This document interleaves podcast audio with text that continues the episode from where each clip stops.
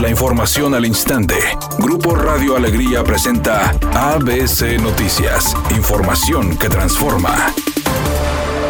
Tras la confirmación de alianzas y con los precandidatos ya apuntados, la coalición Juntos por el Bien de Nuevo León, integrada por Morena, PT, Partido Verde y Nueva Alianza, encabeza las encuestas de preferencia para la gubernatura. En tres escenarios posibles donde la variable es el precandidato del PAN, Clara Luz Flores tiene una ventaja respecto a los otros aspirantes a gobernador, mientras el candidato del PRI PRD, Adrián de la Garza, se posiciona en segundo lugar. ABC Poligrama realizó tres encuestas telefónicas el 12 y 13 de diciembre y en cada una se cambió el precandidato panista, ya que es el único partido que aún no define quién será su abanderado. El primer escenario lo encabeza Clara Luz Flores con 24.26%, seguida por Adrián de la Garza con 21.88%. Los indecisos acumularon 18.03%. Otros aspirantes reunieron 14.17%. Sigue Samuel García con 13.83% y el panista Homero Niño con 7.82%. Si el candidato del PAN es Fernando Larrazábal, el escenario no cambia mucho, quien según rumores el panista se registró ayer en la Ciudad de México.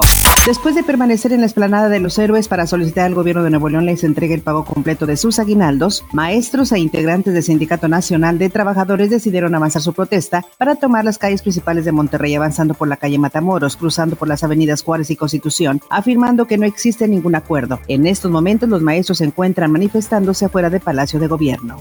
La Cámara de Diputados reformó la Ley de Vías Generales de Comunicación para establecer como delito grave la toma de casetas en la red carretera nacional, así como el llamado boteo en las mismas casetas. Se castigará con siete años de cárcel la comisión de ese delito. Incluso mencionar que la iniciativa fue presentada por diputados del PAN y Morena. Cabe señalar que tan solo el año pasado esas acciones ilícitas ocasionaron pérdidas por 7 mil millones de pesos al sector comunicaciones y transportes. Para ABC Noticias, Felipe Barrera Jaramillo desde la Ciudad de México.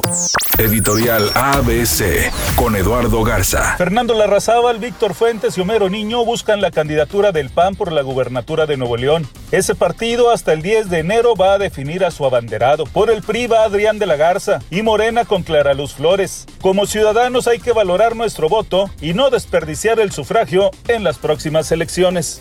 Tras conseguir el pase a la semifinal de la Liga de Campeones de la CONCACAF, Luis Quiñones, volante de Tigres, consideró que si sus compañeros y él se mantienen en un buen nivel, pueden alcanzar el objetivo final, que es el campeonato internacional de la Conca Champions.